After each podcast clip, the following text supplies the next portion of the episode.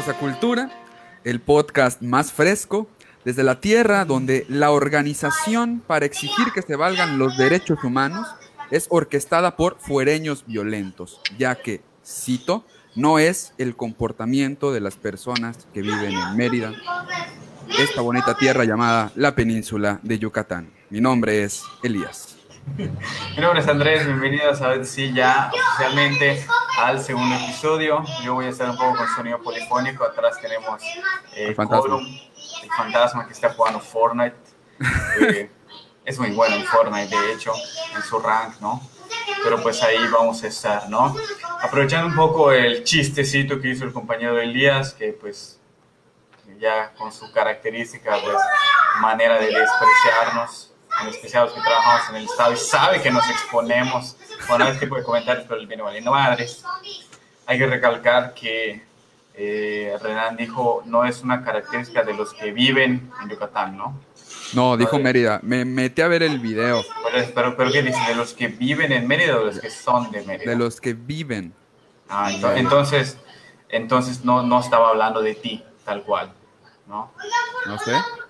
Digo, por- porque, o sea, él no estaba hablando mal de ti, porque tú vives acá, pero no eres de acá, ¿no? O Luego sea, más adelante, el discurso se pone más oscuro, pero pues tampoco que me quise poner tan, tan denso, ¿no?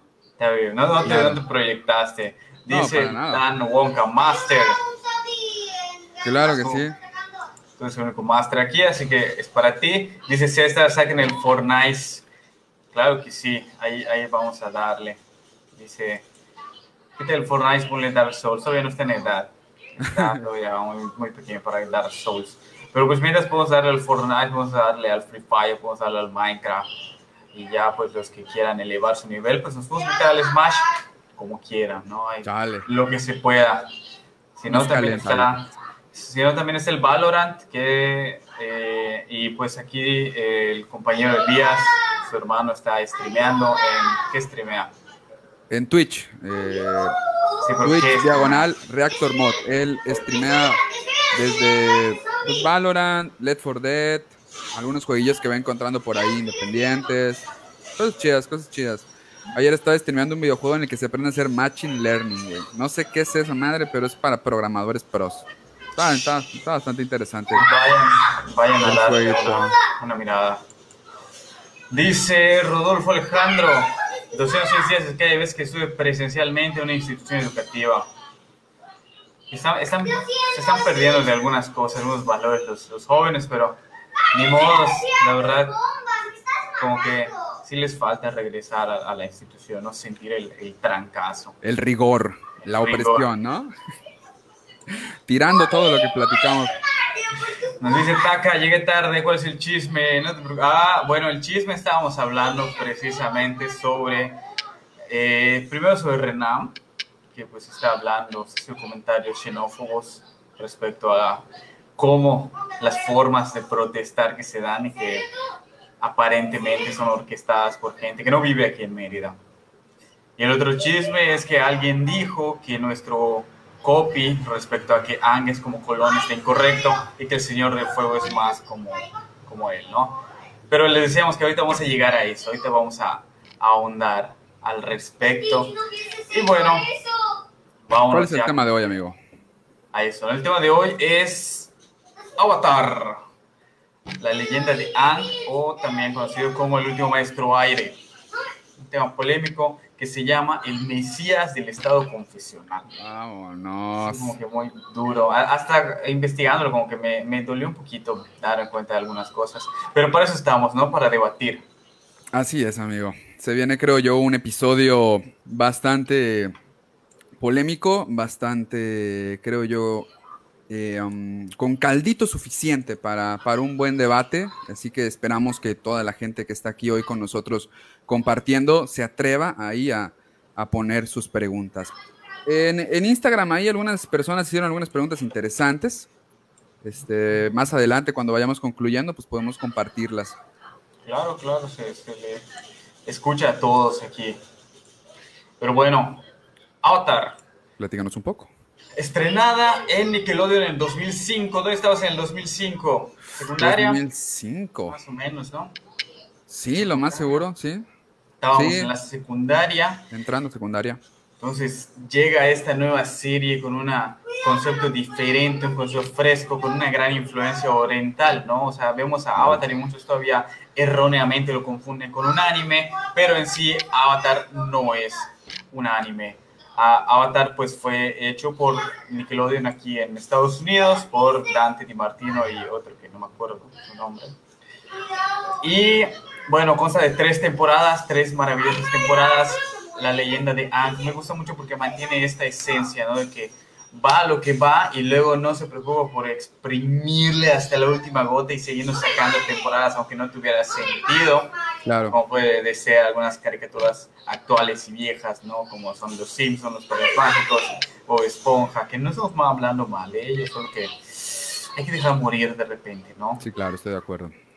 Y bueno, me gusta mucho porque estas tres temporadas se dividen en los tres libros, como lo manejan en la serie, de los elementos, siendo el primero el libro del agua, el segundo el libro de la tierra y luego tenemos el libro de fuego, que es el que se encarga de consumar los hechos y brindar un cierre a esta épica que se transmitió ininterrumpidamente durante tres años, precisamente tres años que en el 2008 no habíamos entrado todavía a la universidad, ya estuvo, ya se terminaba esta serie, ¿no? Que, que duro para algunos, pero pues necesario también.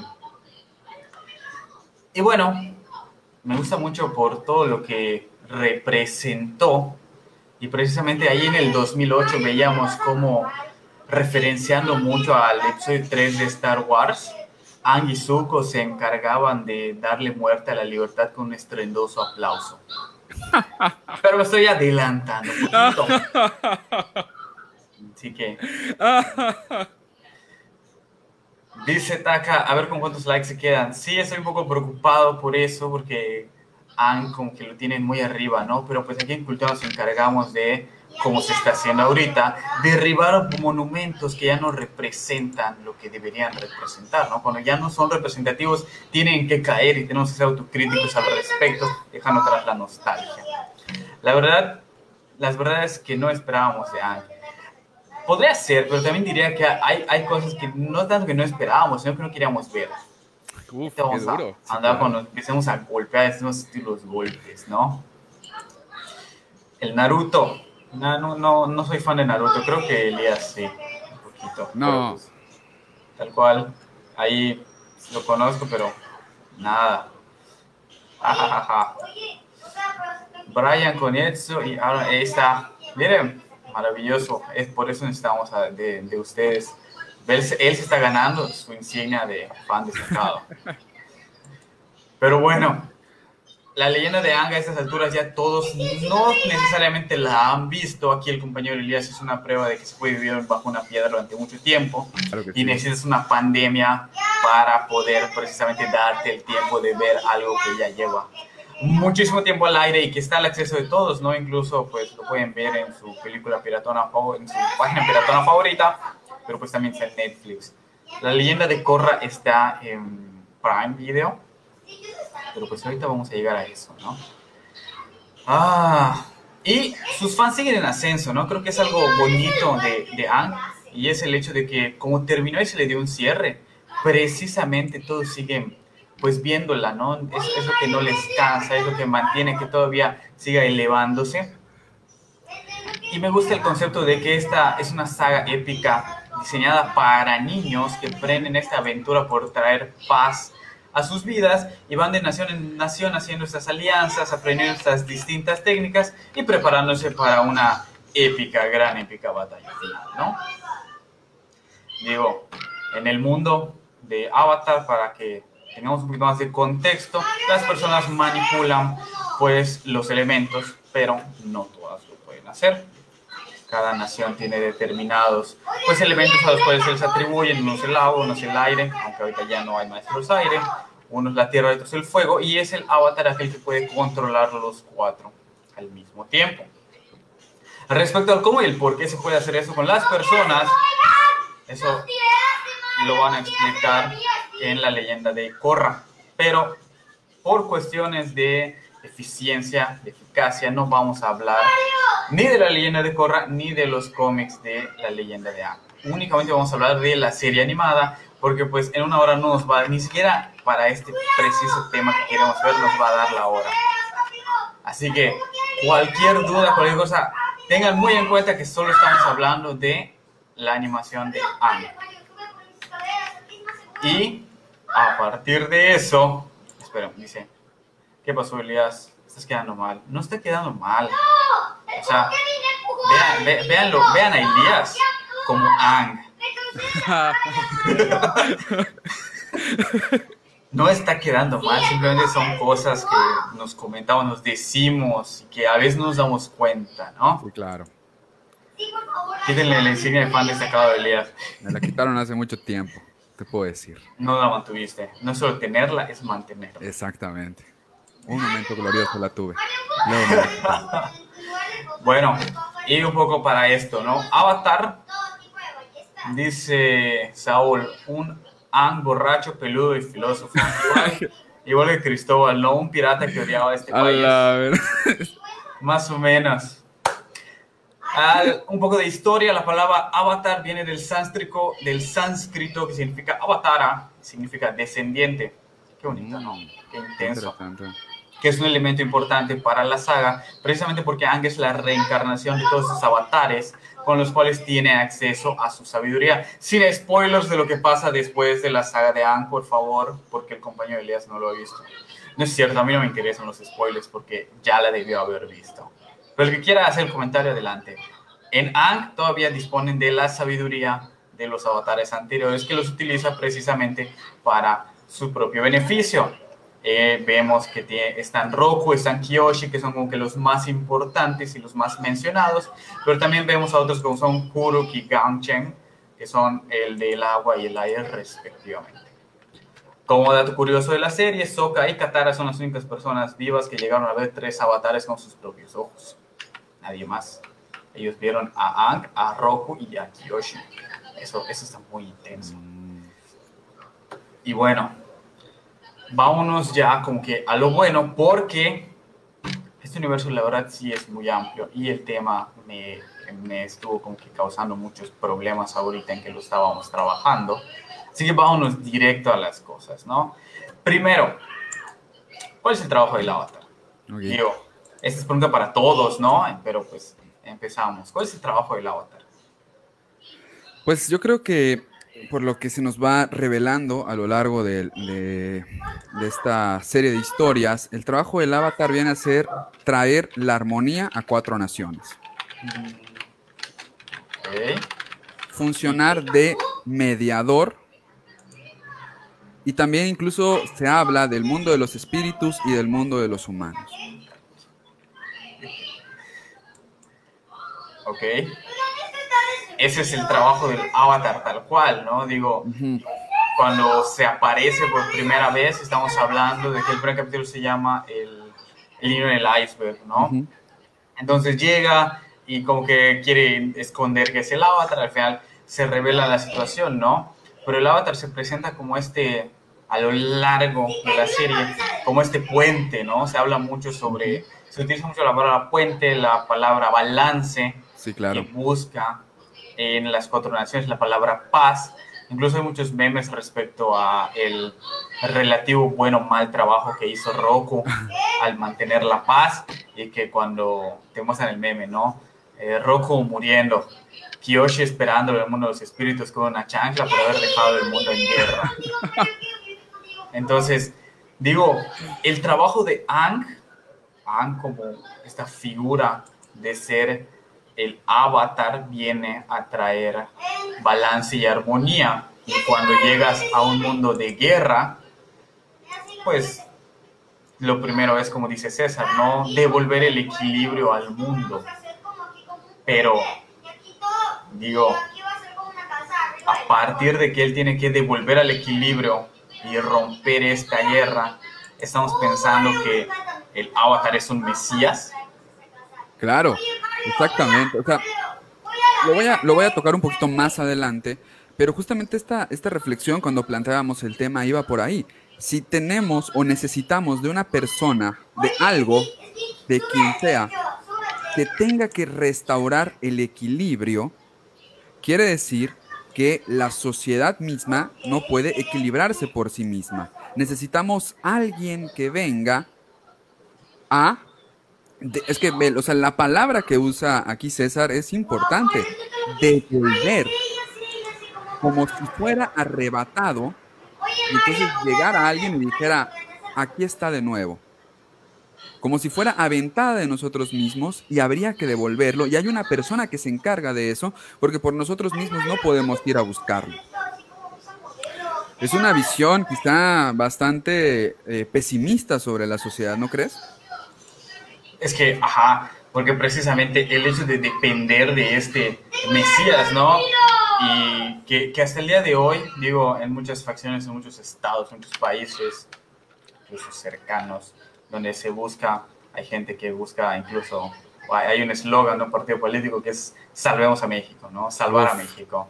Entonces, siempre como que estos complejos de que alguien tiene que venir precisamente a traer como que este equilibrio, ¿no? Pero la, la manera en que lo plantea César es muy interesante porque se trae el equilibrio al mundo porque la, la, la, como que la duda de a qué te refieres con el mundo o a qué se refiere el avatar con el mundo, qué es lo que entiende el avatar por el mundo, entendiendo de cuántos mundos hay y cuántos mundos hay para el avatar.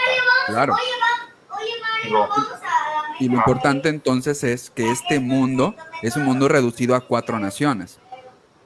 A cuatro, estas naciones que por ende tienen una estructura, bueno, ya cuando llega a tal cual ya no son cuatro naciones, ya son solo tres ya solo estamos hablando de la tribu del agua, y, si, y, y ni siquiera tan grandes, por ejemplo, que son la tribu del agua, que están enfocadas más que nada en el norte y su pequeña tribu en el sur, la nación del fuego y el reino tierra, ¿no?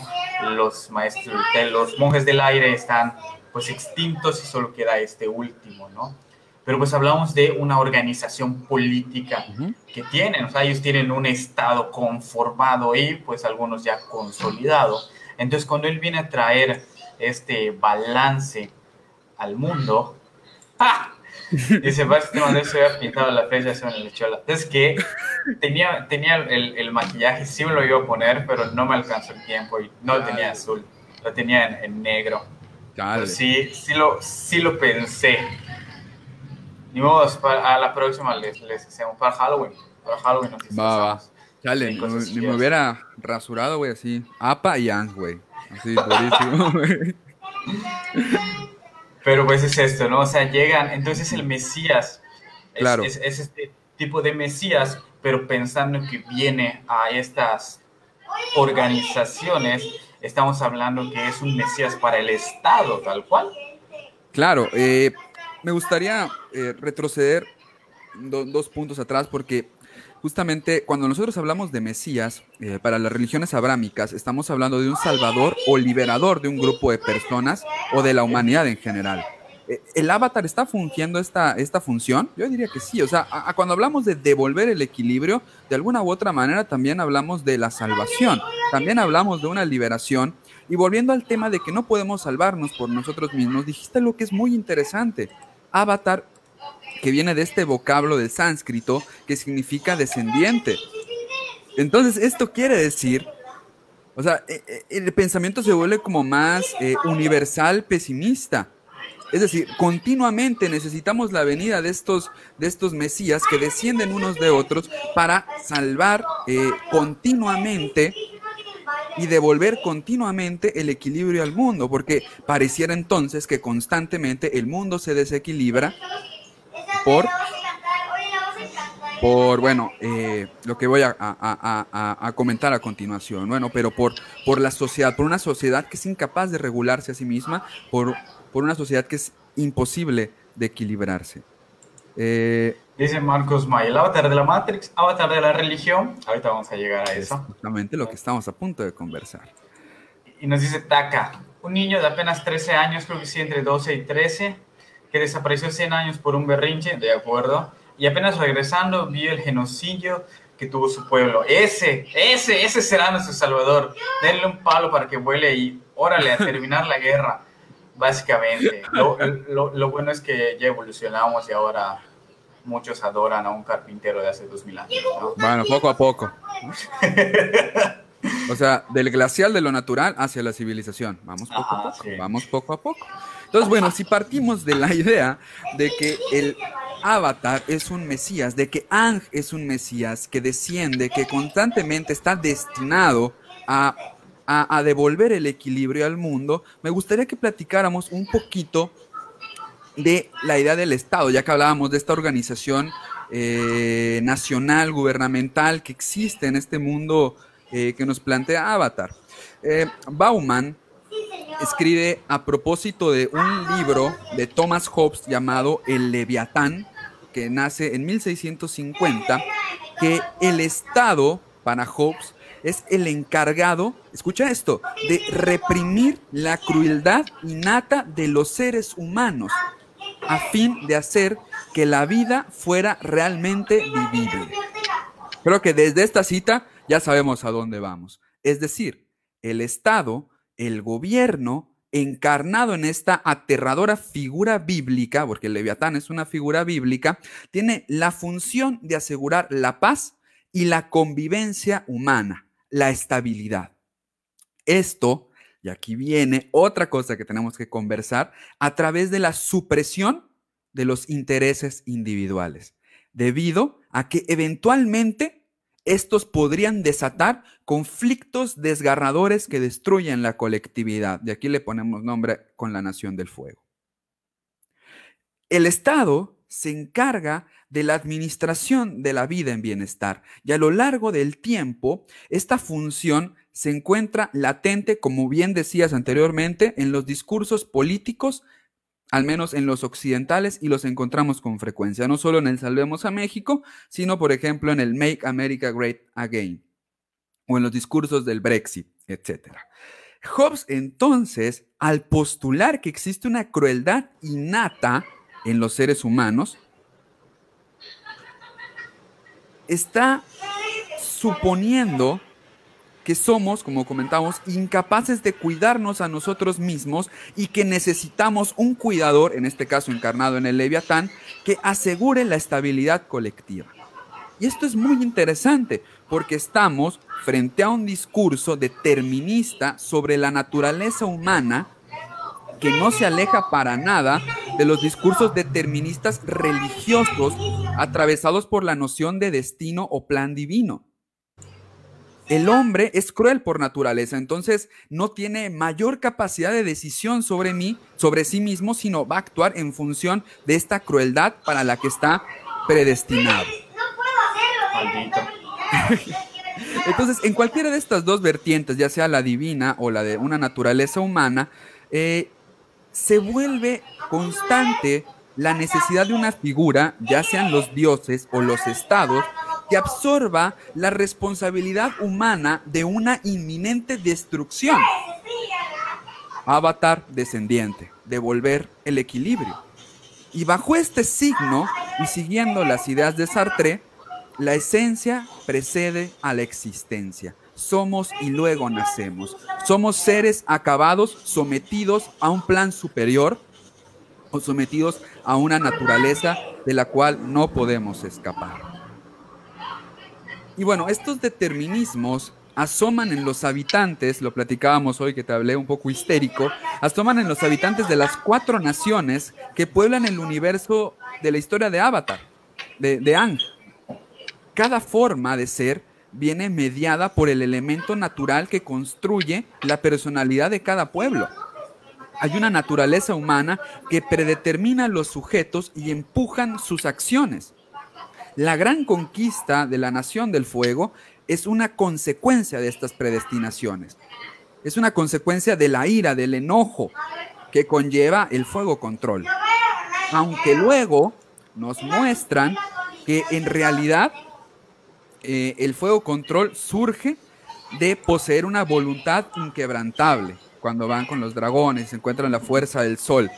Y entonces lo que hace es, más que eh, modificar una naturaleza es sustituirla. Sustituimos una naturaleza por otra y encauzamos las formas de ser y estar en el mundo para la nación de fuego. Y aquí es donde aparece Ang, el Mesías para el Estado. Ang, el Leviatán, que es el encargado de traer armonía.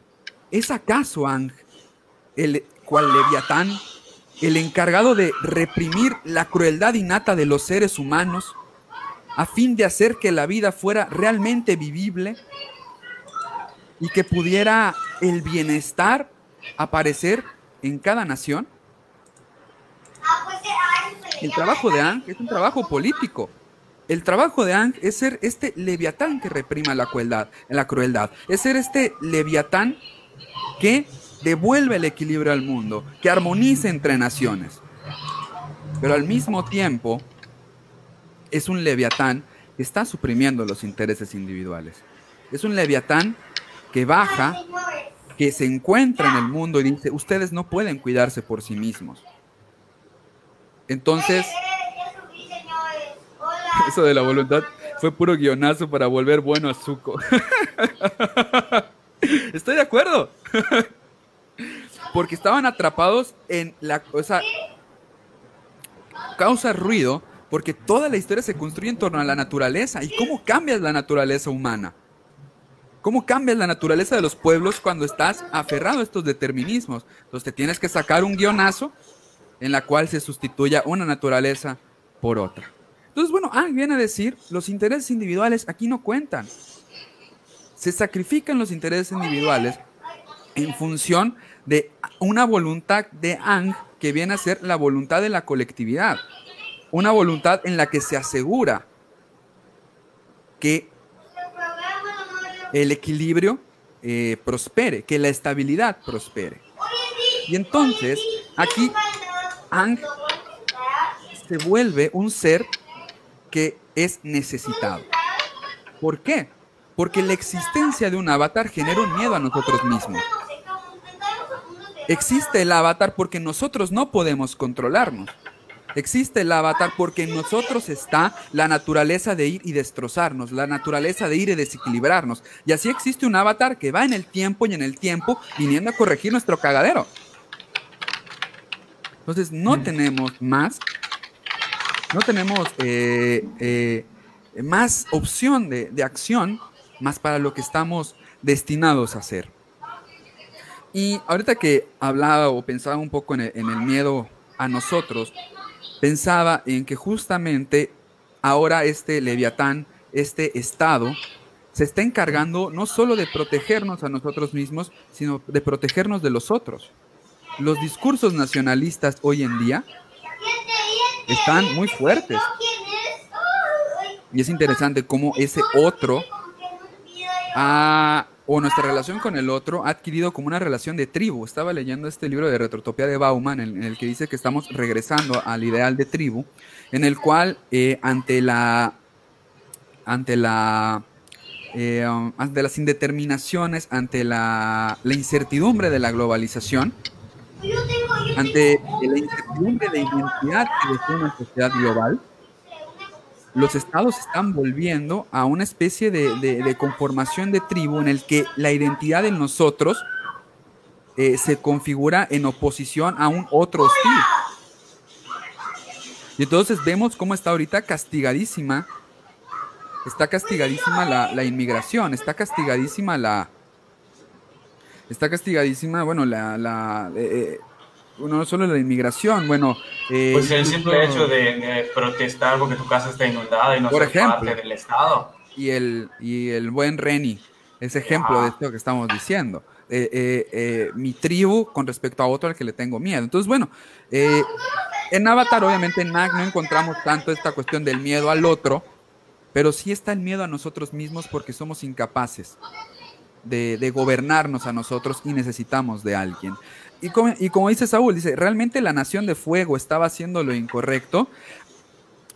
Aquí es donde viene la cuestión. La nación de fuego estaba actuando en cuanto a intereses individuales. Pero esto choca con la voluntad del, del Leviatán. Esto choca con la supresión. Y esto vuelve una vez más a la idea de que si dejamos ir los intereses individuales, vamos a ser el mal. Y vamos a tener que volver a estos Mesías que vuelvan a corregir nuestro camino. Entonces, no sé, a mí me parece, a mí me parece, a mí me parece brutal esta, esta, esta reflexión. Y, pienso entonces en, en, Bauman, ah, y pienso en Bauman cuando habla sobre la anarquía, y dice que el estado más perfecto de la anarquía es aquel donde se suprime la injerencia del Estado en función de que los sujetos que habitan una sociedad son perfectamente capaces de comprender y de velar por los otros. De vivir en individualidad, pero al mismo tiempo eh, saber vivir en colectividad. Y de esto resulta que seamos y, y de esto, así como logramos superar a Dios y su ley moral, vamos a ser capaces de superar al Estado y su ley. Y bueno, así como entonces An se transforma en, en, un, en un Mesías del Estado, en un Mesías que viene a unificar, a protegernos de nosotros mismos, ¿qué pasa con lo espiritual, amigo? ¿Dónde queda el mundo espiritual? Eh, yo retomo un poquito lo que dicen aquí, que dice, a ver, a ver, siempre fue bueno el problema fue que tuvo que ser lo que esa nación le fue pedía que fuera como político dictador, que es parte de lo que tú mencionabas de la naturaleza del fuego. Y como cuando Zuko habla que a él le enseñaron que para compartir parte de su cultura y su grandeza era a partir de la destrucción, ¿no? Y un poco lo que también dice eh, Jong Jong, el desertor, cuando le empieza a hablar de los elementos a Ang. Él dice, el agua es fría, y curativa. Y una roca no se va a levantar por sí sola y va a atacar, pero el fuego está vivo, respira y si no se tiene el control adecuado, se extiende y destruye. Y me gusta mucho esta palabra de el control, ¿no? Todavía esta, esta constante necesidad de el digo, la traducción al español es diferente y eso ayuda mucho al análisis, porque pues en inglés es water bend, se habla de bend y bend va más como que a manipular o doblar. Ah, ok. En cambio, el hecho de, de, utilizar el término control es muy fuerte, en especial por lo que dice al final el león tortuga a, a Ang antes de pelear con el Señor del Fuego, que le dice, para controlar la energía de otro, o sea, desde ahí él se dice que él tiene que controlar a otras personas, porque él no lo quiere matar. O sea, él, él, él, es un pinche sadista que no, no quiere ponerle fin al sufrimiento del vato, prefiere humillarlo y demostrarle su superioridad quitándole su poder. Entonces, para controlar al otro, tu propio espíritu debe ser incontrolable.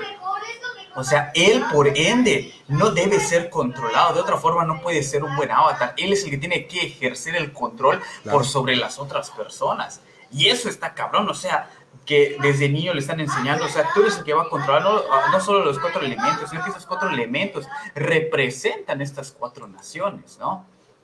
Dicen estos, puede haber una voluntad de Leviatán dentro de una tribu, tipo que las personas vean por el bien de su mismo grupo, por lo que creen que el interés individual es un interés colectivo.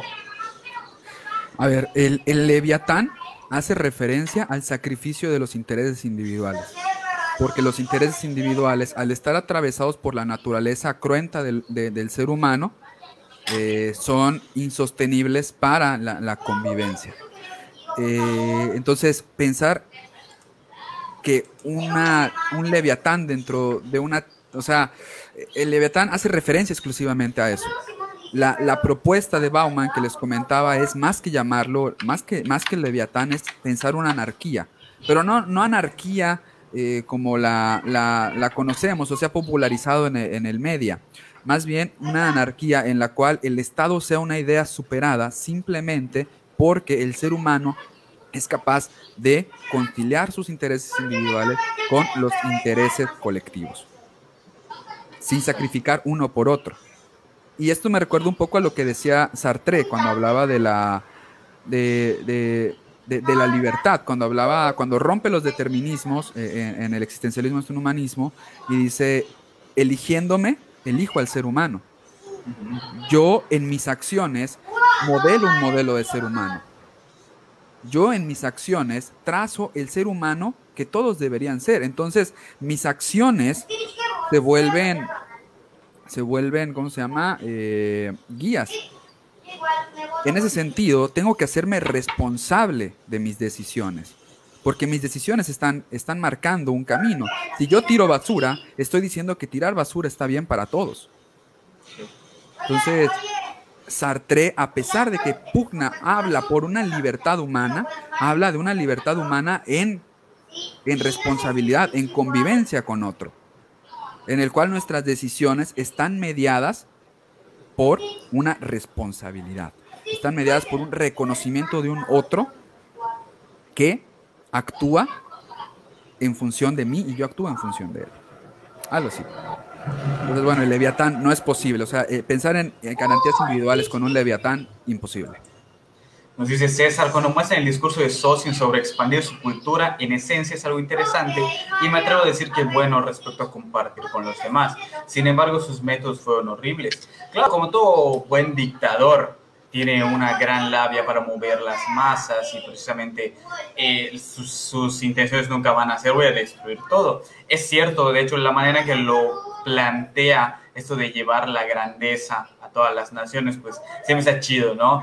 La, el, la problemática ahí radica en los, precisamente los intereses individuales que se están buscando y la manera en que se ejecutan esos, ¿no? Como aquí dicen que sus métodos fueron horribles, claro, pues así es como se dice. Y su método fue tan horrible que por eso anteriormente en un post nos comentaron que el Señor del Fuego es el que se acercaría más a Colón, precisamente por esta destrucción, ¿no? Pues esta destrucción tal cual eh, física. Pero pues hablando un poco de, de lo espiritual, ¿no? Digo, eh, en este universo de Avatar, lo espiritual se caracteriza mucho por ser ajeno a lo físico en lo que se desenvuelve la serie, ¿no? O sea, sí se menciona el mundo espiritual, pero siempre queda como este elemento de misticismo que no termina de dislumbrarse para las personas en general, o sea, como que está en el ambiente, pero no es algo tangible, no es algo que ellos vean y de lo que estén seguros. Entonces, por ejemplo, las cuestiones eh, de culto quedan al aire mucho en este universo, porque rendir tributo a algo o a alguien no se ve tal cual así directamente. Digo, vemos el ejemplo de los guerreros del sol que tenían el culto con los dragones y los dragones pues estaban ahí, pero siempre como que escondidos, ¿no? Que se creían extintos. Pero fuera de eso, que es como que lo más eh, específico, la religión tal cual que manejan que maneja el mundo de las cuatro naciones no termina de explicitarse. Y digo, religión tal cual lo podemos abordar desde diferentes puntos de vista, ¿no? Siempre tenemos el punto de vista filosófico, el sociológico, el antropológico, el arqueológico, o sea, y muchísimos más, cuyas definiciones siempre van a aportar en función de los propósitos de lo que se busca parte de la ciencia, ¿no? Entonces, yo quería enfocarme en la definición que utiliza Manuel Marsal, donde él establece, la religión es un complejo espiritual completo, construido por un sistema de creencias, ritos, formas de organización y normas éticas, por medio de los cuales los miembros de una sociedad o, comunidad se vinculan al, ser divino o sobrehumano, procurando encontrar un sentido último y trascendente a la existencia. O sea, estamos hablando de que la parte última y trascendente me llama muchísimo la atención, ¿no? Porque este elemento es lo que los está vinculando a todos en el mundo de Avatar. ¿Dónde está la trascendencia? Y entonces, ¿cómo hacen esto, no? ¿Cuál quién es el elemento que los trasciende o cómo se pueden vincular. El mundo espiritual es esta representación de la trascendencia, donde vemos que llegan, ¿no? Donde se pueden encontrar las respuestas y puedes existir más allá del plano espiritual. Entonces, de ahí que vemos el mundo de los espíritus como esta tierra prometida, ¿no? Como que es el siguiente plano que hay ahí al lado del mundo, que está paralelo y que puedo como que de una u otra forma sentirlo, pero no ir, ¿no? Porque tal cual como yo puedo realmente acercarme al mundo de los espíritus. Recordemos que estamos hablando específicamente de la leyenda de Ang, porque esto tal cual tiene sus connotaciones muy específicas en la leyenda de Korra, pero pues ahorita lo vamos a ver. Por ejemplo, Nos dice César, es muy limitada la gente que ha tenido contacto con el mundo espiritual y solo observando bien el discurso que manejan, nadie tiene claro sobre su existencia más allá del avatar. Exactamente, es ahí donde está interesante, ¿no? Porque ¿cómo puedo yo acercarme a, a este mundo espiritual? Porque tal cual, diferente a la creencia común en muchas religiones, no se habla de un lugar de descanso al que vayan a ir ellos o al que vayan a morir sus almas. O sea, para ellos no se explicita qué hay después de la muerte, no se toca ese tema. Entonces, ah, tanto en, por ejemplo, la religión católica, las religiones eh, aztecas, de que siempre hay un lugar de descanso que hay después de la muerte, pero en este caso ese lugar no existe. O sea, tú puedes anhelar ir al mundo de los espíritus, pero no hay un instructivo, no hay un método con el cual tú puedas seguir para que te vaya a llevar ahí. Porque tal cual no es necesariamente un lugar de descanso, a veces incluso es un lugar de castigo. Porque no solo vemos ahí como que los espíritus buenos o positivos, sino también vemos eh, espíritus que están ahí con otras intenciones. No vamos a dialogar de la moral de los espíritus, pero pues también en el mundo, ya en la leyenda de Corra, podemos referenciar cómo manejan pues este, este uso de la maldad, ¿no? Eh, el, general Sao termina ahí cuando se le lleva pues este espíritu del agua, ¿no? Vemos cómo él se, lo lleva y lo aprisiona en el mundo de los espíritus. Dice, acá es un lugar donde tienes que creer que existe, porque yo lo digo, el avatar. en parte, gran parte de eso, ¿no? Porque el caso es que existe ese lugar. O sea, pero no podemos llegar. ¿Cómo me puedo sentir unido a él? Como nos dice Taka, ¿no? El avatar es precisamente la función que tiene. Su existencia como puente de estos dos mundos es lo que lo convierte a un plano más eh, espiritual en este acercamiento, ¿no? Dice, como el caso de Yue, que al morir reglamente no descansa, pues realmente reglamente, reglamente, no sabes leer, reglamente no descansa, pues sabes la diosa de la luna. Realmente. Ah. okay. ah cobro sentido, va. Hay que leer las cosas. O sea, el español se lee como se escribe. Reglamento. A lo mejor es una palabra que no conozco. El lenguaje lo construyen los hablantes. No, no, no, no porque en clases es ultra ortodoxo. Sí, claro. No es responsabilidad del avatar. Exactamente, ¿no? Porque bueno, como dice Taka, ¿no? O sea, el avatar existe y este es el mundo de los espíritus y yo soy el puente. Entonces, la, la existencia del avatar y su poder, lo que te dice, es lo único que te puede acercar a este plano donde vas a trascender más allá de las penurias que hay en el mundo físico, que en este caso, pues se está viviendo la guerra, ¿no? Pero tal cual, o sea, realmente han puede hacer esto? ¿Realmente te puede acercar al mundo de los espíritus? ¿O es un elemento nada más para que tú te sientas cerca de él? Porque digo, yo nunca vi que realmente él hiciera algo como acercarte y traerte al mundo de los espíritus. Él podía ir y venir, pero que él abriera la puerta para salir y entrar, sin spoilers, ya sé, corra y lo quieran, ¿no? Pero pues tal cual, ah, nunca lo hace no, no me demuestra que pueda hacer eso. Vemos el espíritu del agua que sí se lleva asado, pero Ang no, directamente. Entonces, realmente, o sea, ahí es donde entra mi duda y respecto a lo que se dice, que es traer el equilibrio al mundo. ¿Realmente hizo su trabajo como avatar? O sea, esa era su función tal cual, ¿no? O sea, o sea si él lo describen como el puente, ¿realmente hizo trabajos de puente? Realmente hizo lo que tenía que hacer o simplemente llegó como un gandul cualquiera a imponerse aprovechando todo ese privilegio que tiene por, por divinidad, ¿no? Porque su interacción con el mundo espiritual es desde él mismo. Nunca se preocupó mucho por él. O sea, sí hablamos de que hay que cuidar a los espíritus y la naturaleza, pero sus problemas siempre se enfocaban más en la guerra y en cómo culparse al respecto de la guerra. Que sí, que sean equipos, yo y Ah, claro. claro. Está bien.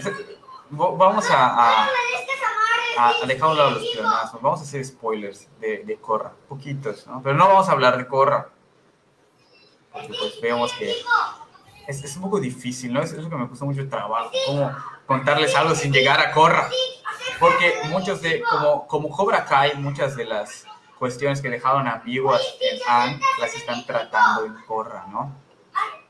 Pero pues tal cual, Ang se enfocó demasiado en esta parte de la guerra, dejando a un lado toda la parte espiritual que podría decirse que era lo que le correspondía. Y es lo que yo siempre entendí que era su deber como avatar, ¿no? Resolver los conflictos de naciones es como que ya involucrarse mucho en la política y en la organización del Estado. Y en la parte, si su parte eh, como avatar, él lo pone como que él es el, la espiritualidad, él corresponde a ser la iglesia. Claro. Entonces, Simón. si, si él parte de la iglesia, esta organización, o sea, él está implantando un sistema organizacional, ¿no? Porque la iglesia tiene su propio sistema y tiene sus no- propias normas éticas, sus propios intereses individuales y entonces cuando él llega como un tipo de profeta, pone en jaque la moral todos estos líderes y personas que lo están siguiendo. Entonces, cuando yo veo a Anne y veo el conflicto de la guerra, más allá de ver al Señor del Fuego contra todas las naciones, veo que el Estado y la Iglesia no solo están separados, sino que están contrapunteados. O sea, ya se convierte en una pelea, ¿no? Dice Saúl, el loto blanco creo hubiera derrocado al Señor del Fuego sin necesidad del avatar. A ver, vamos a, vamos a regresar a ese punto en un momentito, porque es interesante, ¿no? Digo, de un lado tenemos a Osai que está buscando la dominación total de las naciones controladas a partir de su régimen fascista y de un ejército de fuego con grandes máquinas aprovechándose del el cometa, ¿no? Sin embargo, del otro lado de la guerra tenemos a Aang, que es un monje, o sea, tal cual desde el título, ¿no? O sea, él es parte de una orden religiosa, o sea, toda su, su nación, como lo plantean, corresponde a esta organización de monjes y él busca tener la paz entre estas cuatro naciones, ¿no? Como dicen, trae el equilibrio al mundo y pues para lograr eso busca unificarlas bajo el yugo de sus creencias, ¿no? Lo cual, de una u otra forma, crea un ejército de personas entre todas las alianzas que se hace a lo largo de todas las naciones con diferentes habilidades. O sea, lo que él busca es enseñarle al Señor del Fuego sus costumbres, sus costumbres pacíficas por la fuerza. Digo, o sea, Ahora sí como las Fuerzas Armadas de la ONU, ¿no? Exactamente. Digo, oye, o sea, te voy a enseñar a ser bueno, jalándote la barba hacia la verga, güey, ¿no? Entonces, también cuando estaba viendo como que esta diferencia, ¿no? Este conflicto que hay entre la nación y la iglesia, no pude evitar pensar en, en, en el mismo conflicto que tiene Zuko, ¿no? Porque él también está debatiéndose entre esta parte del Estado totalitario que quiere imponer a su papá, el Señor del Fuego, y el Estado confesional que plantea discretamente Anne, ¿no?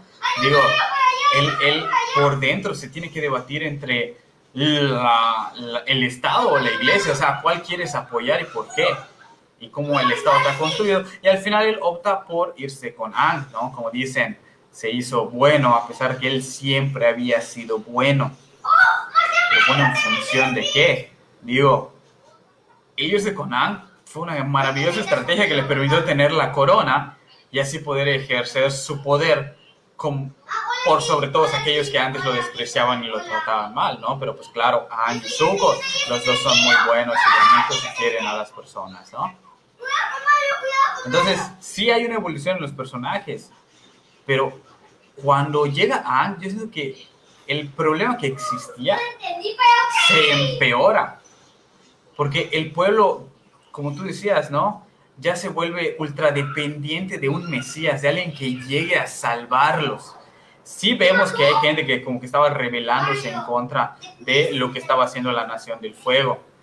Pero pues, ¿cuántos más, no? Realmente, si te, si, si te pones a ver a lo largo de toda la serie, se mostró mucha dependencia por Ang, que todos le reclamaban de dónde estabas, por qué no habías llegado, o sea, qué estabas haciendo.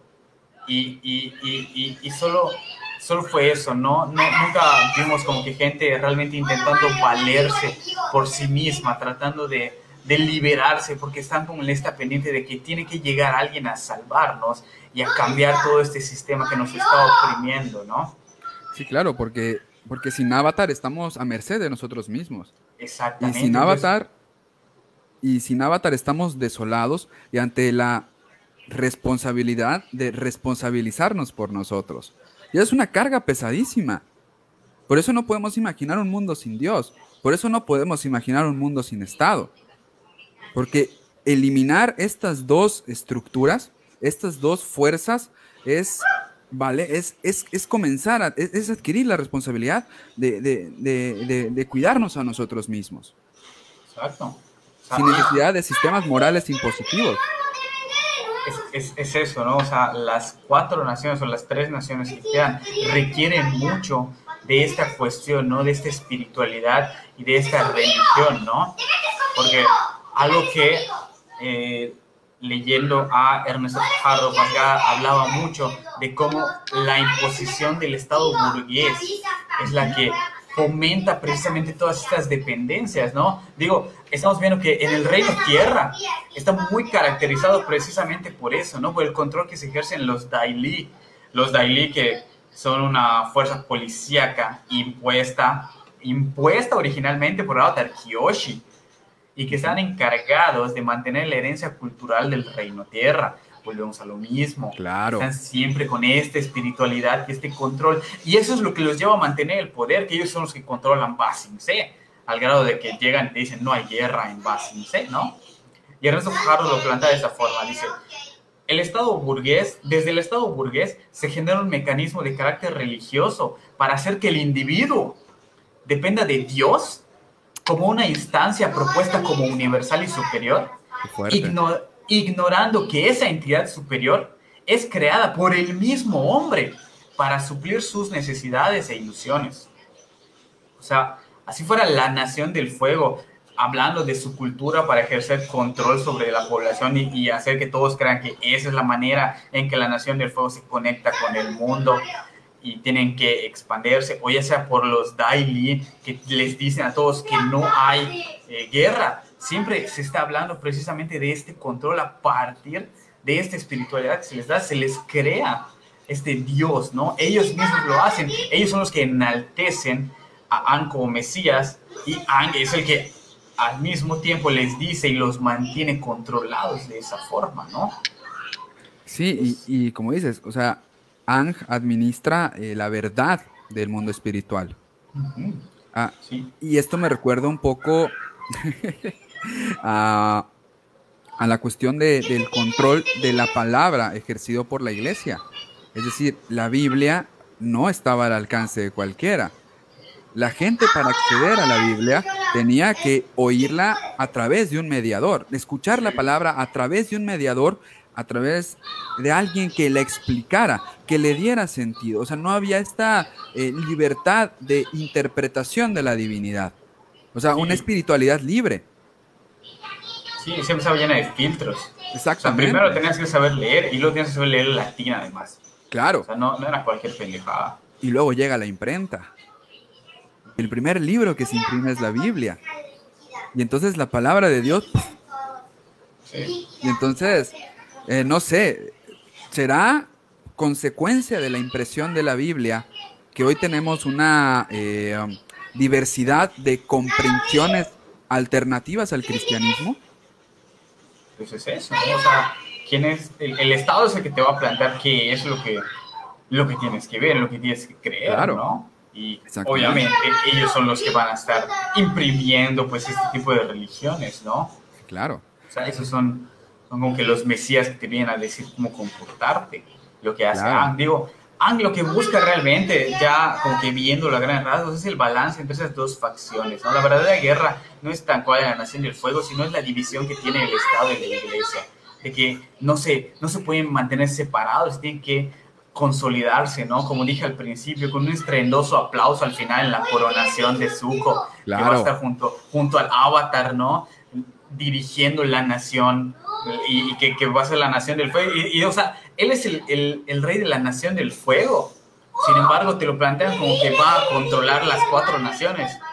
Entonces empieza la duda, ¿cómo, ¿cómo se empieza a manejar eso? O sea, ese hueco, o tal vez no tan gran hueco argumental, ¿qué es lo que, lo que plantean? ¿no? Porque a partir de eso, Iglesia y Estado ya unifican pues su organización y su ética particular para que la gente, las masas no se confundan, para que no, no haya una discordancia entre Estado y espiritualidad. Entonces, la rebeldía pasa a morir, ¿no? Porque ya no hay esperanza, ya la, la, rebeldía ya no es necesaria porque ya no hay de dónde encontrarla, ¿no? O sea, ya no hay espacio para los cuestionamientos porque el avatar te está dirigiendo y son los que van a implantar todo este nuevo sistema. Sí, claro. Y entonces, eh, ¿cómo adquiere credibilidad Zuko?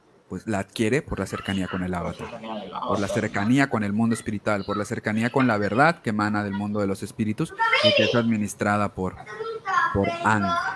La Sí, Nación del ¿no? Fuego es igual el gabacho, puede ser.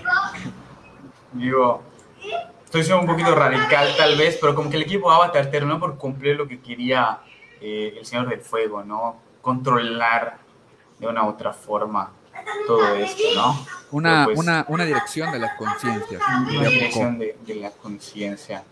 Entonces, vamos a ver, ah, dis- es- por así decirlo, en Corra fue donde todos se cuestionan el Mesías.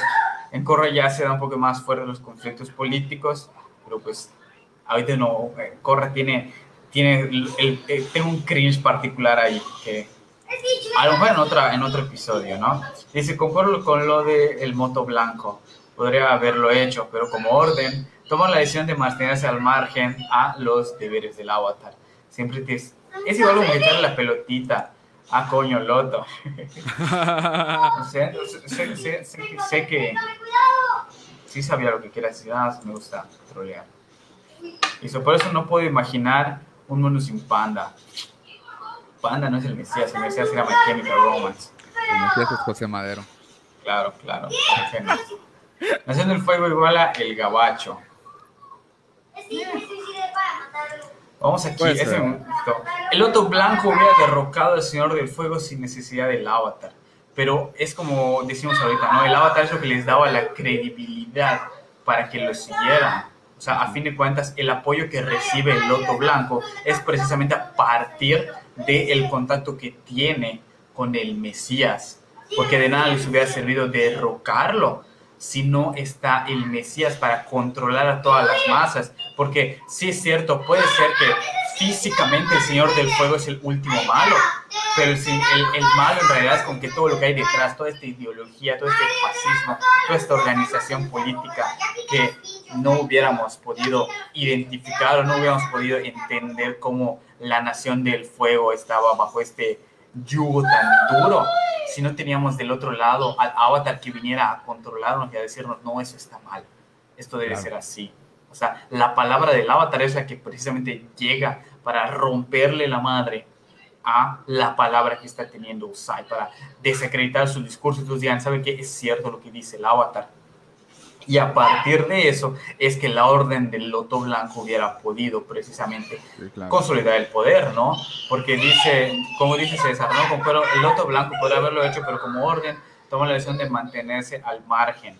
Precisamente es eso, ¿no? Tienen que mantenerse al margen porque no, no, de nada, de nada sirve atacar si no se restablece. Co- un poco le tocamos en el los Juegos del Hambre, cuando hablamos de rebelión, de resistencia y de revolución. Lo que se buscaba era la revolución, porque la resistencia ya había. Pero pues la para, para que haya revolución tenemos que pues tirar precisamente el sistema que hay e imponer otro. Y para eso necesitábamos primero que Zuko siguiera el control del Mesías. Claro. El Mesías le diera credibilidad a todas las naciones, eh, a- las haga conscientes de llegar y decirle en Basin C, sí hay guerra en Basin C, y todos dicen, oye, el Avatar lo está diciendo, es el Mesías. O sea, tiene que ser así. Derrocar esa cultura para que precisamente se forme este ejército de seguidores, para que al momento que pueda tirar al Señor del Fuego, él pueda tomar el poder junto con Zuko de manera incuestionable, totalitaria. Claro que sí. Y deslegitima eso, deslegitima la verdad que él viene construyendo, imposible de hacerlo. Exactamente, ¿no? Y entonces cuando nos dicen, entonces Osai es, es no es tanto, no, es, es más Colón que Avatar, ¿no?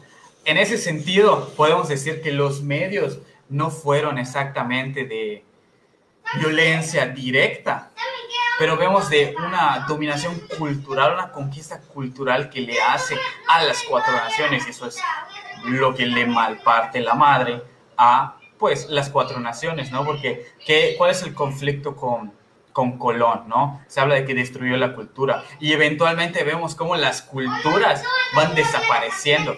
Digo, tal vez con una buena intención, pero la cultura de una u otra forma se fue perdiendo a partir del orden que estableció.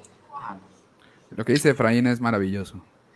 Efraín, si el Loto Blanco hubiese sido quien derrocara al Señor del Fuego, simplemente hubiera sido un golpe de Estado sin fundamento espiritual. Se necesitaba de la presencia del Avatar para alcanzar esa paz y equilibrio sociopolítico y espiritual. Claro Exactamente, o sea... Acabas de darle el blanco a todo lo que hemos planteado. Eso, comenta más para que... Si fuera por mí, te daría la insignia, pero no puedo. Facebook, el, el tirano, es el que decide qué es, a quién le corresponde y a quién no. Por eso sigue dándole like pero precisamente es eso, ¿no? O sea, sí es cierto que el Loto Blanco puede decirse que tenía los recursos, aunque realmente si nos ponemos a analizar, no los tenía. Eran una orden de filósofos, de estos ancianos sabios que tenían el poder y podían hacer como que su pequeño golpe de estado entre ellos, porque la, la orden del Loto Blanco son esos seis, creo, ¿no? O sea, el ejército tal cual venía siguiendo al Avatar, que es cuando se plantea la primera invasión, la segunda, la primera invasión, ¿no? Cuando se planea la invasión, o sea, eso no lo movió directamente el Loto Blanco. El Loto Blanco, podríamos decir que si se enfrentaba a los Daelis y les tiraban, pero enfrentarse contra todo el ejército era así como que extraño. Pero pues ya lo podremos analizar después. En cuanto a los recursos directamente para dar un golpe de Estado, podrían haberlo hecho, ¿no? Pero pues sí había mucha necesidad de tener a este avatar. Dice solo grande AMLO, Ang, Morena, Loto Blanco, Nación del Fuego, PRI y Peña Osai. Uy. Yo creo que más bien eh, Ang es igual a la política mexicana, que ha sido una política mesiánica desde hace mucho, mucho tiempo. Ajá, es el discurso que se maneja, que aquel que pueda controlar los, todos los partidos. O sea, basta ver cuando, eh, no sé, llega aquel Mesías, eh, candidato a la presidencia, que llega a una, a una población marginada y todos lo miran de abajo hacia arriba, viéndolo como el salva. Desde ahí ya tienes este discurso de la, de la política mesiánica, que viene, sí, desde Andrés Manuel López Obrador hasta para atrás. Hemos pasado, hemos pasado por esto. Amigo, ya nos dieron un minuto, digo, una hora y ocho. Hola, un hombre. Una hora y ocho minutos aquí platicando. Que la verdad, qué bien estuvo el diálogo. Eh, me gustaría, para, para que concluyamos, eh, hacer esta pregunta que nos llegó por Instagram. Eh, dice, ¿tenemos a alguien similar a Ang en nuestra sociedad actual? Si es así, ¿quién podría ser? Más bien, ¿quiénes, no? Pues es eso, ¿no? Como el avatar, pues es una figura que reencarna así, pues este complejo mesiánico reencarna en diferentes aspectos de, la vida, ¿no? O sea, como que no, no, es tanto ver a una persona, sino una actitud, un pensamiento. Y yo también, tengo, incluso mi trabajo, ¿no? Llegó cierta persona que llega con su complejo mesiánico y sí, yo voy a solucionar todos los problemas que tienen aquí y al final pues no se dio de la manera que él eh, creía o quería, ¿no? Pero pues es, es, va por allá, ¿no? Creo que lo importante es precisamente romper esta cuestión de esperar a un Mesías que venga a controlarnos. y sobre todo en estas... Ajá. Ah, no, sí, sí, sí, sí.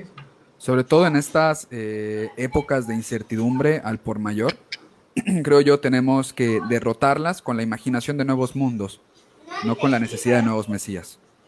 Sí, porque yo, yo lo que iba es como que igual es una actitud un poco derrotista y, desagradable, ¿no? Porque es como echarle la pelota a algo, ¿no? O sea, el, problema de mi vida no soy yo, es que no han llegado a salvarme. Entonces no me hago responsable de mí mismo, y cuando llega esa persona a salvarme, si no lo hace bien, entonces es por la de ella, de esta persona, ¿no? O sea, yo nunca voy a tener como que esta responsabilidad sobre mi propia vida, ese control, sino que es la otra persona la que me está controlando, pero lo está haciendo mal. Entonces, ella la culpa a él, no a mí. Por eso, pues, claro, claro. Que, ¿no? Dice Taca, el Papa. De una u otra forma. Sí, claro, o sea, el Papa, eh, Donald Trump, Felipe Calderón, Andrés Manuel López Obrador, que se invisten de, de pues de estos salvadores, ¿no? Eh, tenemos también, no sé, diferentes voces, por ejemplo, de la derecha actual. Ya habrá momento de hablar de la derecha actual, por ejemplo, en Estados Unidos, que vienen proclamando la, eh, la salvación, todos los predicadores modernos, el, por ejemplo, de la luz del mundo, ¿no? Una millonaria cantidad de varo que, que juntó ese güey, pero porque están apareciendo justamente en una época total de incertidumbre. Pero es que es complejidad de aventarnos la charla una hora más, ¿no? Pero, por ejemplo, ¿qué pasa cuando el neoliberalismo viene y desarticula la función de los estados? Cuando dice el, eh, el, Estado ya no va a ser el encargado de administrar la vida humana, el mercado va a ser ahora el regulador. Pues aparece un nuevo Mesías que sustituye al Estado. Entonces, ahorita que nos topamos frente a las consecuencias de todo lo que este fallo de mercado nos ha dado con un neoliberalismo, con un capitalismo implacable, volvemos al Estado, pero volvemos al Estado como un Mesías más. Y entonces vuelven a aparecer los discursos nacionalistas, vuelven a aparecer eh, los discursos racistas y vuelven a aparecer eh, los discursos que hablan otra vez de los valores que fundamentan una nación. Eh, hay que imaginar, creo yo, tenemos que imaginar, yo creo que ese es uno de los, uno de los desafíos que vienen para nosotros hoy en día. Imaginar qué viene para nosotros comenzar a regularnos, entendernos y ser responsables de nosotros mismos. No solo de mí, sino de nosotros mismos. ¿Seremos capaces de superar la idea del Estado? ¿Seremos capaces de superar la idea de los Mesías, de Dios? Bueno, hacia allá creo yo vamos, vamos dirigiendo la flecha. Dice César, Trump con su COVID que no fue COVID y ahora tiene la pinta de ser indestructible. Es el Mesías, viene a salvarnos. Claro que sí, no lo destruyeron los chinos. Sí es. Dice Ale Arceo, qué bello análisis, y nos pone un corazón negro.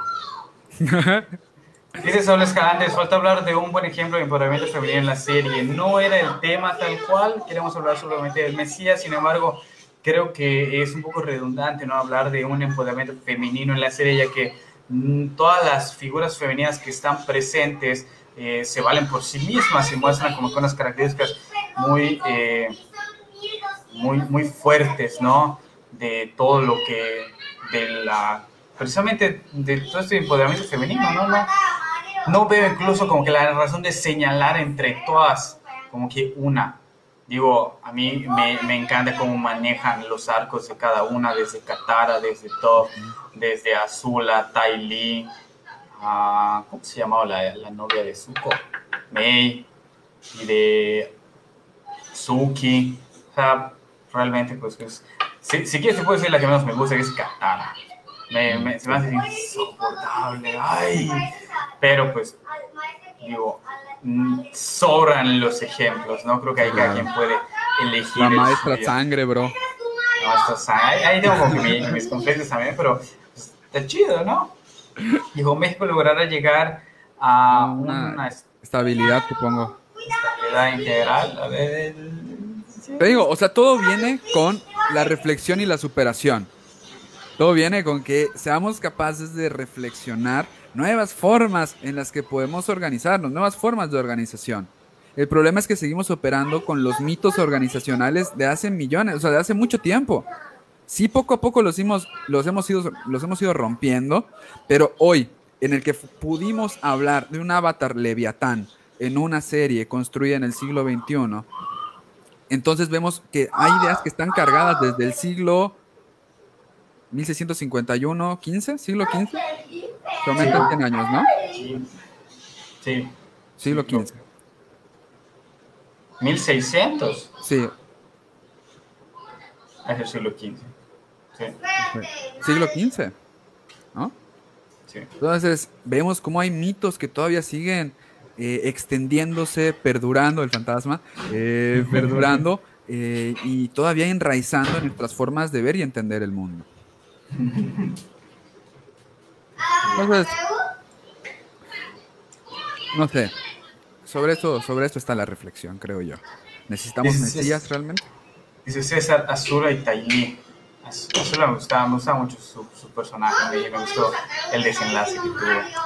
Dice Saúl, le tengo un gran aprecio a la serie. Al final de la serie lo vi con mis cinco primos Fabs en casa de mi abue. Uh, ya reveló que tiene primos favoritos. Sí, claro, se Yo, sabía. no- yo, yo no lo revelé. Claro. Yo no lo, lo- tal cual, yo no lo Sí, dije. pero, o sea, si al principio Leí. se reveló que vi Avatar hace Ajá, poco, o yo sea, no estoy yo- ahí. Yo leí los, Sí, el claro. comentario y el comentario pues decía, yo hice mi análisis, a fin de cuentas es un análisis, es una interpretación, ¿no? Pero ahí está el texto para que cada quien haga sus propias interpretaciones. Eh, teníamos otra, otra pregunta de Instagram, ¿no? No, No, no, no. Sí, sí, sí. solo era esa. Las otras ya las hemos ido tocando. Está bien. Bueno, Pues, hora y cuarto. hora y cuarto de plática. Muchas gracias. Gracias por estar Muchas aquí. gracias. Esperamos que les haya gustado. Like y compartir. ¡Ah! ¿Cómo chingados que no estabas? Si quieren ver el desenlace de esta historia, síganos la próxima. Vamos a, vamos- vamos a estar subiendo al rato las capturas que se van a mandar por WhatsApp aquí los, Simón. los compañeros, los primos, y, y, y- vean el desenlace, ¿no? Si, si esta publicación llega a los 500 likes y 2000 compartidas. ¿Te parece? Me late, me late. Perfecto. Bien, entonces. No, pues muchas gracias a todos por estar aquí. Estamos muy contentos, como les decimos, a nosotros nos gusta mucho el diálogo con ustedes, eh, con, pues, con el público en general. Por ahí hoy nos llegó un mensaje muy bonito que pues no, no lo vamos a ahondar ahorita en esto, porque pues no sabemos si la persona quiere que se entere, ¿no? Ya el próximo jueves a lo mejor lo hablamos, pero pues que sepan que los escuchamos mucho a todos, que estamos muy pendientes de todo, tratamos de pues, complacerlos, eh, pues por eso estábamos, ¿no? Eso es, es, es, el, es la, el calvario de trabajar en el mundo del entretenimiento. Claro que sí. Ya no, no dependes de ti, sino de lo que el público quiera, ¿no? No, no es cierto, pero pues sí, estamos aquí para escucharlos, siempre nos gusta que aporten temas, que nos digan es, que lo quieren, dice ja, ja, ja, ja, Ah, se burlan de tu desgracia. Así es. ¿no? Y que eh, estamos abiertos ¿no? a los temas, aporten lo que quieran compartir, estamos viendo invitados igual, nosotros no somos únicos con voz, si quieren venir a debatir sobre colones, sobre ANC, sobre que somos unos tiranos para imponer nuestro pensamiento, también lo pueden hacer, pueden llegar. Nosotros siempre estamos abiertos y morbosos al debate. Claro que sí. Pues muchas gracias, de verdad. eh, fue un placer para nosotros estar con ustedes hoy. Nos vemos el siguiente jueves. Si todo sale bien, va a estar muy chido. Este, si toca el tema que yo creo que toca, va a estar padre, así que prepárense. Si no toca el tema que, si no toca el tema que creo que toca, también va a estar padre, pero pues ya no se preparen tanto. Eh, Ya exhibimos tal cual que no sabemos cómo es nuestro calendario y que todo lo hacemos casi improvisado. No lo tomen mal.